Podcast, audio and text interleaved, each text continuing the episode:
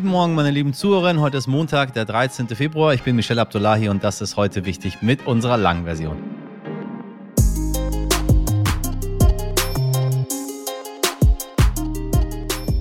Na, sind Sie ausgeschlafen, um voller Energie in eine neue heute wichtig Woche zu starten? Oder haben Sie sich die Nacht um die Ohren geschlagen, um den Super Bowl zu sehen oder zumindest die wirklich unglaubliche Halbzeitshow von Rihanna?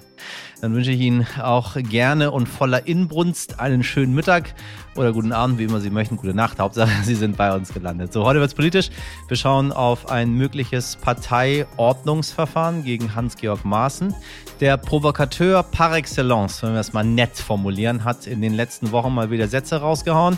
Da möchte man einfach nur den Kopf schütteln. Und jetzt denkt sich auch seine Partei, die CDU, weißt du was, es reicht. Oder wie Parteichef Friedrich Merz es äh, ja, mal so schön formuliert hat, das Maß ist voll. Maaßen sei offenkundig nicht am Wohl der CDU gelegen, deshalb soll er doch bitte selber gehen. Sie wissen schon, da ist die Tür. Hinausgefunden hat Hans-Georg Maaßen allerdings nicht. Er lässt es lieber auf ein ordentliches Verfahren ankommen, denn auch er weiß ganz genau, Parteiausschlüsse sind oft langwierig, kompliziert und nicht immer erfolgreich. Warum das so ist, das erklärt heute der Sternpolitikchef Nico Fried, der schon lange die CDU beobachtet und den politischen Betrieb in Berlin sehr gut kennt. Und er beantwortet im Gespräch auch die Frage, warum genau hat Maaßen eigentlich kein AfD-Parteibuch? Auf los geht's los, liebe Leute.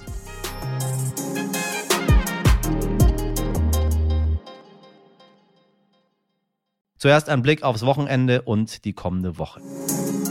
Was wichtig war. In Berlin wurde gestern die Wahl zum Abgeordnetenhaus wiederholt. Rund 2,4 Millionen Menschen mussten erneut abstimmen, nachdem die Chaoswahl von 2021 für ungültig erklärt worden war. Grünen Spitzenkandidatin Bettina Jarasch ist mit dem Ziel in die Wahl gegangen, die amtierende Bürgermeisterin Franziska Giffey abzulösen. Die will allerdings natürlich weiter an Berlins Spitze bleiben. Laut Umfragen lag aber der Spitzenkandidat der CDU Kai Wegner vor beiden Parteien. Für mehr Hintergründe empfehle ich Ihnen an dieser Stelle nochmal unsere Sendung vom Freitag, die Folge 462. Wie vor der Wahl vorhergesagt, hat tatsächlich die CDU um Spitzenkandidat Kai Wegner das Rennen in Berlin gemacht. Er hat sich noch am Sonntagabend dazu geäußert. Mir fehlen ein Stück weit die Worte. Es ist phänomenal. Und ich kann nur sagen, Berlin hat den Wechsel gewählt. Ich danke vor allen Dingen unseren Wählerinnen und Wählern. Herzlichen Dank für diesen klaren Regierungsauftrag. Auch Bürgermeisterin Franziska Giffey hat sich dazu geäußert. Es ist nicht alles verloren, sondern wir hoffen darauf, wir wünschen uns, dass die SPD Platz zwei macht und in der politischen Lage ist, ein Bündnis unter Führung der SPD auch zu organisieren. Damit sind wir angetreten. Nach den ersten Hochrechnungen um 18 Uhr haben wir kurz vor unserem Redaktionsschluss noch mit Politikredakteur Jonas Schulze-Pahls gesprochen, der uns von unterwegs berichtet hat, wie die Wahlen denn nun genau gelaufen sind. Entschuldigen Sie bitte deshalb, dass der Ton nicht ganz einwandfrei ist. Jonas, die ersten Hochrechnungen sind da. Was kann man schon zu den Ergebnissen sagen? Das Ergebnis, so wie es sich jetzt nach den ersten Hochrechnungen darstellt, ist eine herbe Klatsche für die amtierende regierende Bürgermeisterin Franziska Giffey. Die SPD kommt nur auf knapp über 18 Prozent der Stimmen. Das ist das schlechteste Ergebnis für die Sozialdemokraten, äh, das es jemals gab in Berlin. Und klarer Wahlsieger ist die CDU mit äh, über 27 Prozent der Stimmen. Und äh, aktuell sieht sogar danach aus, dass die Grünen sogar vor der SPD äh, landen. Kai Wegner, der Spitzenkandidat von der CDU, wird nun natürlich alles dafür tun, eine Regierungsmehrheit im Abgeordnetenhaus äh, zu, zusammenzubekommen. Das ist allerdings nicht ganz einfach, denn mit den Grünen haben eigentlich beide Seiten vor der Wahl schon eine Zusammenarbeit ausgeschlossen. Und die SPD ähm, bei der SPD ist auch fraglich, ob man da die Juniorrolle will. Äh, denn es gibt immer noch eine linke Mehrheit im Abgeordnetenhaus, äh, bestehend aus SPD, Grüne und Linke. Und da ist am Ende fraglich, wer wird da stärkste Kraft hinter der CDU wenn die Grünen tatsächlich am Ende mehr Stimmen haben sollten als die SPD, ähm, wäre die SPD ja sozusagen in beiden Konstellationen äh, Juniorpartner und Giffey hätte gar keine Chance mehr, regierende Bürgermeisterin zu werden. Die, das Wahlergebnis zeigt ganz klar, dass die äh, Berlinerinnen und Berliner offenbar unzufrieden waren mit der Arbeit von Franziska Giffey und der SPD. Ähm, in Umfragen äh, nach der Wahl ähm, zeigt sich auch, dass äh, eine relative Mehrheit sich wünscht, dass der Senat von der CDU angeführt wird. Ähm, und ja, es zeigt sich, dass da eine Art Hilferuf auch formuliert wird von einem nicht unerheblichen Teil der Berlinerinnen und Berliner. Und ist die Wahl diesmal besser gelaufen als 2021? Tatsächlich ist die Wahl dieses Mal ohne Pannen über die Bühne gegangen. Es waren ja auch Wahlbeobachter vom Europarat dabei und die haben keine Ungereimtheiten entdecken können. Die Berliner Verwaltung hatte ja auch einiges dafür getan, dass es diesmal äh, ohne Fehler über die Bühne gehen kann. Man hat mehr Wahlhelfer eingestellt, die haben mehr Geld bekommen. Es gab mehr Wahlurnen und auch mehr Stimmzettel. Und das hat alles offenbar dazu geführt, dass die Wahl äh, reibungslos über die Bühne gehen konnte. Tatsächlich ist aber die äh, Wahlbeteiligung um 10 äh, Prozentpunkte äh, niedriger als bei der ursprünglichen Wahl. Äh, es hatten also offenbar nicht ganz so viele Menschen wie damals Lust, ihre Stimme abzugeben. Wobei man ja auch sagen muss, dass bei der vergangenen Wahl auch der Bundestag gleichzeitig gewählt wurde. Und das sorgt eigentlich immer dafür, dass die Wahlbeteiligung ein wenig höher ausfällt. Danke, lieber Jonas, nach Berlin. Wenn Sie uns heute früh hören, sind die schrecklichen Erdbeben in der Türkei und Syrien genau eine Woche her. Inzwischen ist die Zahl der Todesopfer auf mehr als 30.000 gestiegen. Die Vereinten Nationen befürchten allerdings noch eine Verdopplung dieser Zahl. In den betroffenen Gebieten wächst nun auch die Angst vor Krankheiten und Seuchen. Die Chancen, noch Überlebende zu finden, werden langsam verschwinden gering. Aber noch gelingen den HelferInnen immer wieder kleine Wunder, bei denen Menschen noch lebend aus den Trümmern gerettet werden. In Syrien warten weiterhin viele Regionen auf Hilfe. 5,3 Millionen Menschen Menschen haben schätzungsweise ihr Haus über dem Kopf verloren. 5,3 Millionen Menschen. Mehrere mysteriöse Flugobjekte über Nordamerika haben am Wochenende die amerikanische und kanadische Luftwaffe in Atem gehalten. Nachdem ein unbekanntes Flugobjekt über Alaska abgeschossen wurde, ist auch im kanadischen Luftraum ein nicht identifizierbares Objekt gesichtet und vom Himmel geholt worden. US-Präsident Joe Biden und der kanadische Premier Justin Trudeau haben den Abschuss nach Angaben des Weißen Hauses genehmigt. Wenige Stunden später wurde außerdem der Luftraum über dem US-Bundesstaat Montana kurzzeitig gesperrt. Hier gab es aber schon nach kurzer Zeit Entwarnung. Es handele sich wohl um eine Radaranomalie. Was die Jets über Amerika und Kanada abgeschossen haben, ist noch völlig unklar. Auch ob es einen Zusammenhang mit dem mutmaßlichen Spionageballon vergangene Woche gab. Die Überreste werden laut Premierminister Trudeau nun geborgen und untersucht. Was wichtig wird. Am Montag wird es im Wirecard-Prozess wohl eine erste Aussage und Befragung des früheren Vorstandschefs Markus Braun geben. Braun und zwei weitere ehemalige Wirecard-Manager sind im größten Betrugsfall der Nachkriegsgeschichte angeklagt. Sie sollen die Wirecard-Bilanzen gefälscht haben und damit kreditgebende Banken um 3,1 Milliarden Euro beraubt haben. Mehr spannende Hintergründe zum Wirecard-Prozess können Sie bei uns nochmal in Folge 421 nachhören. Ab Mittwoch tritt der EU-Gaspreisdeckel in Kraft. Die EU-Staaten haben ab dem 15. Februar die Möglichkeit, in den Markt einzugreifen, ab einem Preis von 180 Euro pro Megawattstunde. Dieser Eingriff betrifft aber grundsätzlich Großkunden und nicht EndverbraucherInnen, so wie bei der Gaspreisbremse der deutschen Bundesregierung. Allerdings werden die Verbraucherpreise indirekt durch die Preise im Großhandel beeinflusst. Am Donnerstag beginnt mit der Weiberfastnacht traditionell der Straßenkarneval oder Fasching oder wie auch immer Sie dazu sagen außerhalb von Hamburg. Im vergangenen Jahr ist das Datum der Weiberfastnacht auf den Beginn des Krieges in der Ukraine gefallen. Ja, und 2020 war der Karneval ein bisschen der Ground Zero allen Corona-Übels. Ein riesiges Superspreader-Event. Dieses Jahr gelten erstmals seit drei Jahren keinerlei Corona-Beschränkungen. Und am Freitag beginnt die Münchner Sicherheitskonferenz, die bis zum 19. Februar andauern wird. Drei Tage lang diskutieren Staatschefs, SicherheitspolitikerInnen, WissenschaftlerInnen, Militärs und VertreterInnen der Rüstungsindustrie über aktuelle Sicherheitsthemen. Im Angesicht des Krieges in der Ukraine und der aktuellen Debatte über Waffenlieferungen dürfte der Gipfel in diesem Jahr besonders interessant werden.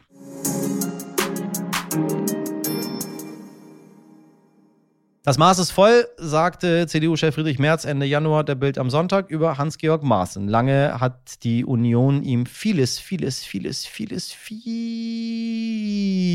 durchgehen lassen. Das scheint sich nun zu ändern. Maaßen ist seit 78 in der CDU, war ab 2012 sechs Jahre lang der Präsident des Bundesamtes für Verfassungsschutz. In der Zeit war er umstritten. Immer wieder wurde ihm vorgeworfen, auf dem rechten Auge besonders blind zu sein. Seitdem er in den Ruhestand versetzt wurde, ist Maaßen vor allem mit kruden Thesen und Schwurbeleien aufgefallen. 2021 forderte er zum Beispiel eine Art Gesinnungstest für Journalisten in der ARD. Die seien ihm zu links. Belege gab es aber keine. Und erst im Januar hat er in einem Interview von einer rot-grünen Rassenlehre gesprochen und von Rassismus gegen Weiße. Ja, wie schwachsinnig das ist, muss ich Ihnen hoffentlich nicht erzählen. Es gibt keinen Rassismus gegen Weiße. Nun will die CDU scheinbar endlich Konsequenzen ziehen. Erst hat sie ihn zum freiwilligen Rücktritt aufgefordert, aber die gesetzte Frist am 5. Februar hat Maaßen verstreichen lassen. Und heute, da trifft sich der Bundesvorstand der CDU und könnte beschließen, dass offiziell ein Parteiausschlussverfahren gegen Hans-Georg Maaßen eingeleitet werden soll. Das mag ein guter Plan sein, aber dieses Verfahren ist schwierig. Es dauert häufig sehr, sehr lang und muss im Zweifel gar nicht mit dem Ausschluss enden, denn zwischen der Einleitung des Verfahrens und dem tatsächlichen Ausschluss stehen zum Teil jahrelange Prozesse und bis zu fünf verschiedene Gremien. Sie erinnern sich vielleicht an Thilo Sarrazin. Bei ihm hat die SPD ganze zehn Jahre und drei Versuche gebraucht, bis er dann tatsächlich raus war. Tja, was passiert wohl heute mit Hans-Georg Maaßen und warum ist so ein Parteiausschluss eigentlich so umständlich und kompliziert? Das erklärt der Sternpolitikchef Nico Fried jetzt im Gespräch mit meiner Kollegin Miriam Bittner. Hallo Nico, schön, dass du da bist heute. Hallo, schönen guten Tag. Wir wollen auf einen Termin gucken, der heute am Montag, am Nachmittag stattfindet, nämlich berät sich die CDU über Hans-Georg Maaßen. Hans-Georg Maaßen kennen wir, der ist CDU-Mitglied, der ist Jurist, ehemaliger Präsident des Bundesamtes für Verfassungsschutzes und der twittert Dinge wie Zitat, die treibenden Kräfte im politischen medialen Raum hätten als Stoßrichtung einen eliminatorischen Rassismus gegen Weiße und den brennenden Wunsch, dass Deutschland verrecken möge. Äh, wieso hat Maaßen kein Parteibuch der AfD? Ja, das fragen sich viele in der CDU. Er ist vom politischen Gedankengut her sicher eher näher. Das war übrigens mhm. nicht immer so. Ich kenne Hans-Georg Maaßen nicht gut, aber ich habe ihn ein paar Mal erlebt, auch als Präsident des Verfassungsschutzes. Mhm. Da hat er auf mich einen, ja, einen konservativen Eindruck, aber schon den eines sehr loyalen Staatsbeamten gemacht. Und ich bin selber schon sehr erstaunt darüber, welchen Weg er genommen hat, nachdem er dieses Amt abgeben musste, nachdem es dann auch nicht geklappt hat mit ihm als Staatssekretär im Innenministerium, wie ja der ursprüngliche Plan war. Mhm. Äh, und da ist er, man kann es nicht so anders sagen, politisch wirklich abgedriftet. Und ich bedauere das eigentlich, weil äh, ich ihn immer als einen Beamten gesehen habe, der also ein, ein positives Beispiel für einen politischen Beamten in Deutschland. Aber was dann da genau auch dazu geführt hat, ist mir unerklärlich. Maaßen sagt heute, das hat er, glaube ich, im Januar in einem Interview mit dem Deutschlandfunk gesagt, die CDU sei seine politische Heimat.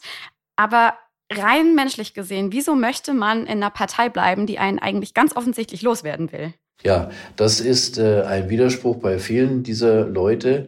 Es hat, glaube ich, gar nicht damit so viel zu tun, dass man sehr an der Partei hängt, sondern das hat oft mit dem Ego der jeweiligen Person zu tun. Und es ist natürlich so, dass jemand, der so heftig äh, gegen eine Partei agitiert, in der er Mitglied ist, auch besonders viel Aufmerksamkeit findet. Das hat ein bisschen auch mit mhm. uns Medien zu tun. Wir fragen natürlich auch gerne bei denen nach, die konträre Positionen äh, vertreten. Vielleicht machen wir das auch ein, zwei, dreimal zu oft äh, bei solchen Personen. Aber heute ist es natürlich vor allem auch ein Spiel, das stattfindet in den sozialen Medien. Jemand wie Hans-Georg Maaßen hat natürlich eine gewaltige Followerzahl. Mhm. Damit äh, kann er sich natürlich auch völlig unabhängig von den Medien verbreiten.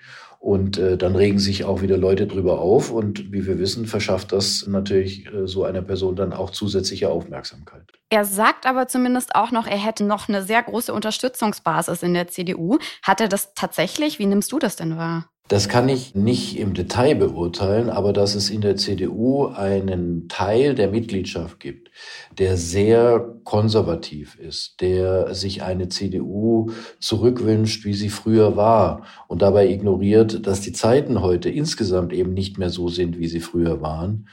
Das äh, ist bestimmt so. Das ist ja auch ein Teil der CDU, die letztlich dazu geführt hat, dass äh, Friedrich Merz wieder Vorsitzender geworden ist.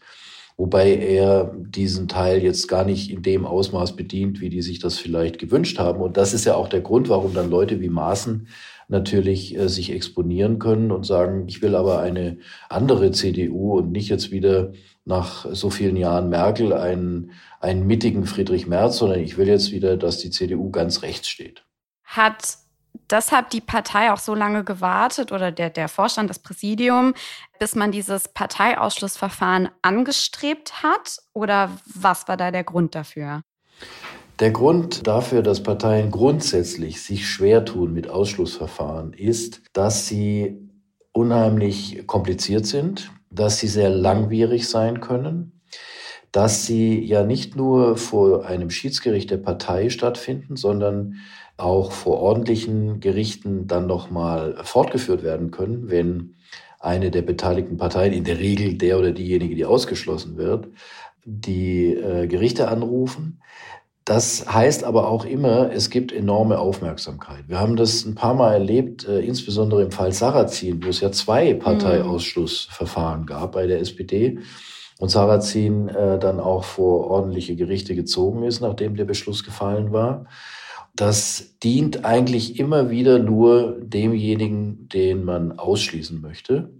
Und äh, das zweite Problem ist, dass es sehr schwer ist. Es klingt so einfach, dass man dem Betroffenen nachweisen muss, dass er der Partei schadet. Wie will man das messen? Er kann natürlich auch immer wieder sagen, vielleicht gibt es viele Leute, die die CDU nur wählen, weil da auch solche Quertreiber wie ich drin sind. Und deswegen scheut man das, weil diese Rechtsbegriffe so schwammig sind, dass sie auch schwer dann auch zu konkretisieren sind und der Verstoß auch schwer nachzuweisen ist. Aber es gibt doch wirklich einen Unterschied zwischen klarer Meinungsäußerung und zwischen wirklich stumpfem Populismus und Rassismus, was der da zum Teil von sich gibt. Und das ist ja auch öffentlich nachvollziehbar über Twitter, über Interviews, die er gibt und solche Geschichten. Also ja. in jedem Fußballverein würde ich denken, wirft man den raus. ja, da ist es wahrscheinlich auch einfacher. Die Parteiordnungen sind ja nicht nur Ordnungen, die einem Vereinsrecht äh, folgen, sondern die sind auch, folgen ja dem Parteiengesetz und letztlich sind sie in gewisser Weise sogar im Grundgesetz verankert, wo ja ein äh, Artikel auch sich mit dem, mit der Rolle der Parteien, die bei der politischen Willensbildung mitwirken, befasst. Das heißt, das ist schon ein, ein rechtlich bedeutendes Institut, wo man auch nicht so einfach gegen Leute vorgehen kann. Es ist übrigens interessant, dass Parteien ohne Angabe von Gründen verweigern können, jemanden aufzunehmen. Das heißt, wenn einem, einem Parteigremium, das darüber zu entscheiden hat, die Nase von irgendjemandem nicht gefällt oder die Meinungen oder was auch immer, dann kann es einfach sagen, den nehmen wir nicht auf und dagegen kann man auch äh, letztlich nichts machen. Mhm. Beim Parteiausschluss ist es anders. Da hat auch der Gesetzgeber wirklich hohe Hürden äh, gestellt, damit äh, willkürliche Ausschlüsse von Mitgliedern durch Parteien eben nicht stattfinden können. Das heißt, dass es diese hohen Hürden gibt, ist auch eigentlich ein sehr wichtiger demokratischer Faktor. Absolut. Und dann geht es eben, so wie im Fall Maaßen, darum, bei solchen Äußerungen, die, das merkt man ja auch, die ja ganz bewusst auch mit so, ja, im Grunde ja äh, narzisstischen, antisemitischen Elementen spielen, so wie es Hans-Georg Maaßen gemacht hat mit der rot-grünen Rassenlehre und solchen Dingen. Das ist natürlich eine Provokation, aber natürlich sieht eine Partei wie die CDU auch, ich meine, der Mann war nicht umsonst Chef des äh, Bundesamtes für Verfassungsschutz, der war ein hohes Tier im Innenministerium. Lange Rede, kurzer Sinn. Das ist auch ein sehr guter Jurist. Der weiß ziemlich genau, was er tut. Und die Gefahr, dass es der CDU nicht gelingt, einen Schaden zu definieren, der durch so eine Äußerung entsteht, macht den Schaden möglicherweise am Ende dann noch größer. Also das muss man sich schon sehr genau überlegen, so ein Verfahren. Stichwort Schaden. In anderen Fällen war das ja etwas klarer. Zum Beispiel Max Otte, das war erst letztes Jahr im August, meine ich, der ja auch Vorstand der Werteunion war wie Maaßen jetzt. Allerdings als Kandidat für die AfD für das Bundespräsidentenamt angetreten ist.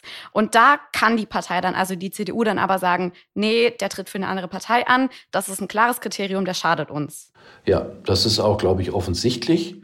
Denn ja. Wenn, wenn jemand für eine andere Partei antritt, dann ist jede Stimme, die er bekommt, eine, die die, die eigene Partei in Anführungszeichen ähm, nicht mehr bekommen kann. Und da ist der Schaden offensichtlich. Mhm. Du hast es gerade schon gesagt, wie wichtig es eigentlich für die Demokratie ist, dass dieses Verfahren so schwierig ist.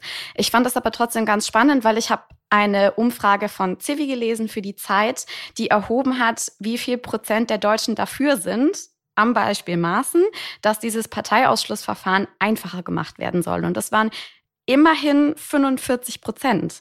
Gibt es da Argumente, die das einfacher machen sollten oder wie stehst du dazu? Also ich denke, dass es in der Öffentlichkeit vielleicht an der einen oder anderen Stelle bei dem einen oder anderen, äh, die an dieser Umfrage teilgenommen haben, erstens nicht ganz ein Verständnis dafür gibt, wie plural solche Parteien eben auch äh, aufgestellt sein sollten.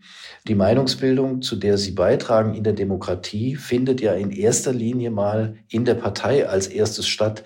Deswegen ist es schon gewünscht, dass es in einer Partei vielfältige Meinungen gibt.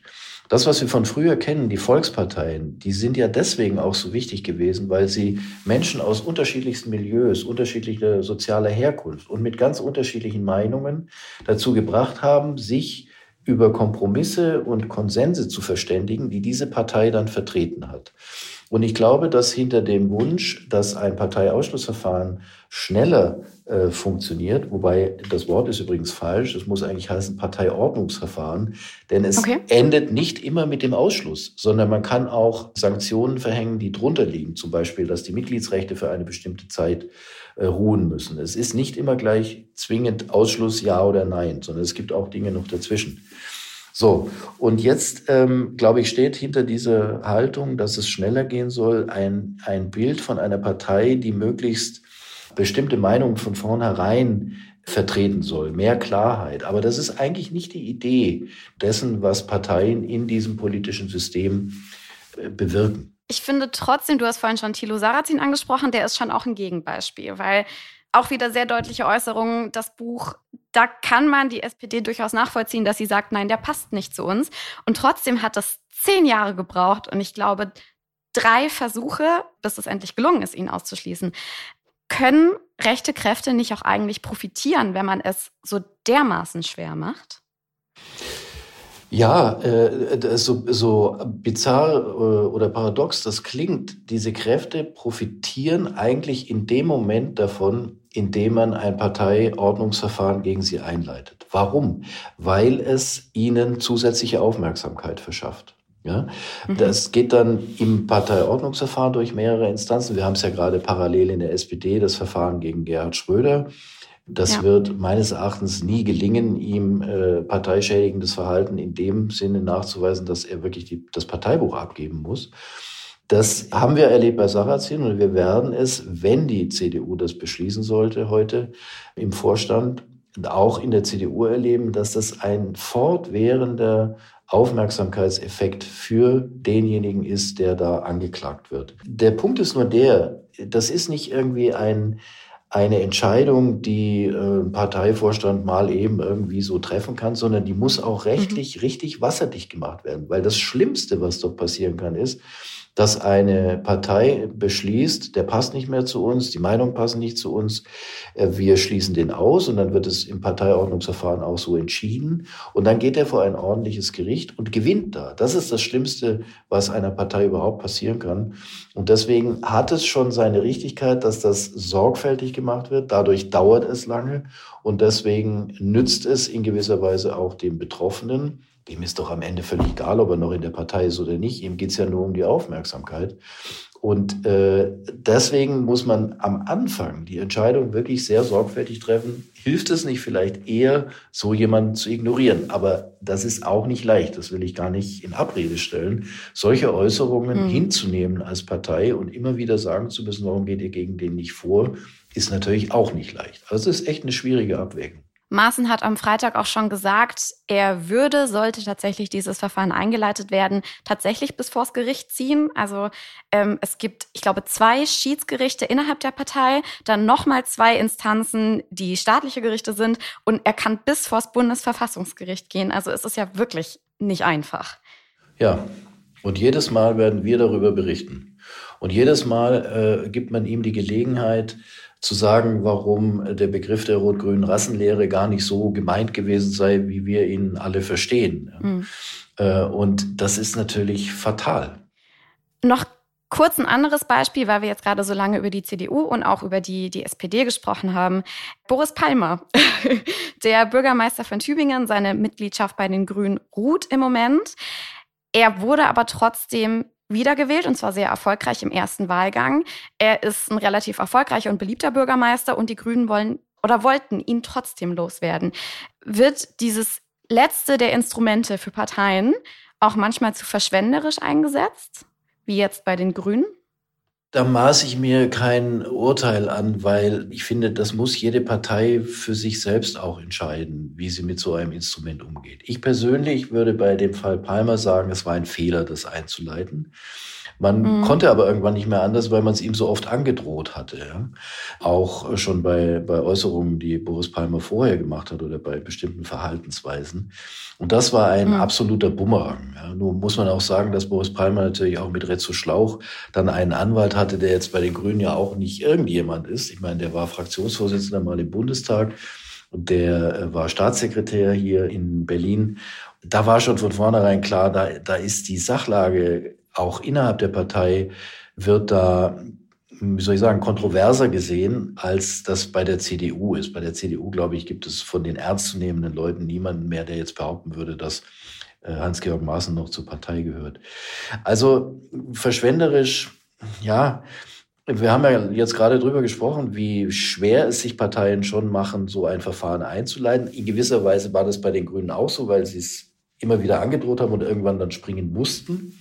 Insofern war es auch ein langer Prozess. Ich glaube, dass die beiden Fälle nicht ganz gleich gelagert sind, ehrlich gesagt, Maaßen mhm. und Palmer, wie man ja auch sieht. Palmer hat die Wahl haushoch gewonnen, äh, obwohl er sogar einen ja. grünen Gegenkandidaten hatte. Hans-Georg Maaßen ist ja als Bundestagsabgeordneter angetreten und hat die Wahl nicht gewonnen. Da gibt es auch in der Bevölkerung ganz offensichtlich eine unterschiedliche Bewertung dieser beiden Figuren. Ich wollte die beiden jetzt gerade auch nicht auf eine Stufe stellen, es ging mir nur ums Verfahren. Klar. Du hast gerade die schöne Formulierung, die Grünen mussten springen. Was glaubst du denn, was macht die, die CDU heute? Wird die CDU springen und das Verfahren einleiten? Ich würde mal vermuten, dass es so kommt, weil es ja auch so angekündigt wurde. Also man hat gesagt, wenn Herr Maaßen nicht von sich aus austritt oder sich verhält in einer Weise äh, zu den Vorwürfen, dass man sagen kann, okay, wir reden noch mal oder so, dann wird ein Parteiordnungsverfahren eingeleitet. Jetzt hat Herr Maaßen sich nicht geäußert, eher im Gegenteil noch mal gesagt, äh, Mensch, Freunde, der Kampf geht weiter. So, das sind jetzt, ist jetzt meine Formulierung. Deswegen bleibt der CDU da eigentlich gar nichts anderes übrig. Vielen Dank für deine Einschätzung, Nico. Ich danke dir. Hab einen schönen Tag. Schönen Tag. Lieben Dank an Nico Fried und an Mirjam Bittner. Heldin des Tages. Komplizierte Verfahren, unnötige Vorgaben, undurchdachte Arbeitsweisen, dass es im Alltag schwachsinnige Regeln gibt, kennt wahrscheinlich jeder, der in einer Behörde arbeitet. Wir Deutschen vermutlich am allerbesten. Der Bürgermeister von Kapstadt, Jordan Hill Lewis, hatte deshalb eine großartige und ziemlich ungewöhnliche Idee, einen Notrufknopf gegen Bürokratie. Die Mitarbeiter der Stadtverwaltung in Kapstadt können ab sofort den sogenannten Stupid Rule Button betätigen, wann immer ihnen so eine unnötige bürokratische Hürde unterkommt. Und das ist ziemlich clever, denn Bürokratie ist erwiesenermaßen eine Bremse für wirtschaftliches Wachstum. In größten Unternehmen betragen die Bürokratiekosten laut einer Studie mindestens ein Prozent des Umsatzes. Und nicht nur wir, auch Südafrika ist für seine ausufernde Bürokratie bekannt. Dagegen will Bürgermeister Hill Lewis nun vorgehen. Außerdem will er unter anderem digitale Plattformen für Bauanträge und Online-Terminvereinbarungen verbessern und so weiter und so weiter. Ich würde sagen, da machen wir gleich mit, oder? Auch was unsere Bürokratie betrifft, habe ich, glaube ich, selten was Sinnvolleres gehört als einen Stupid Rule Button. Oh, ich hätte den so gerne.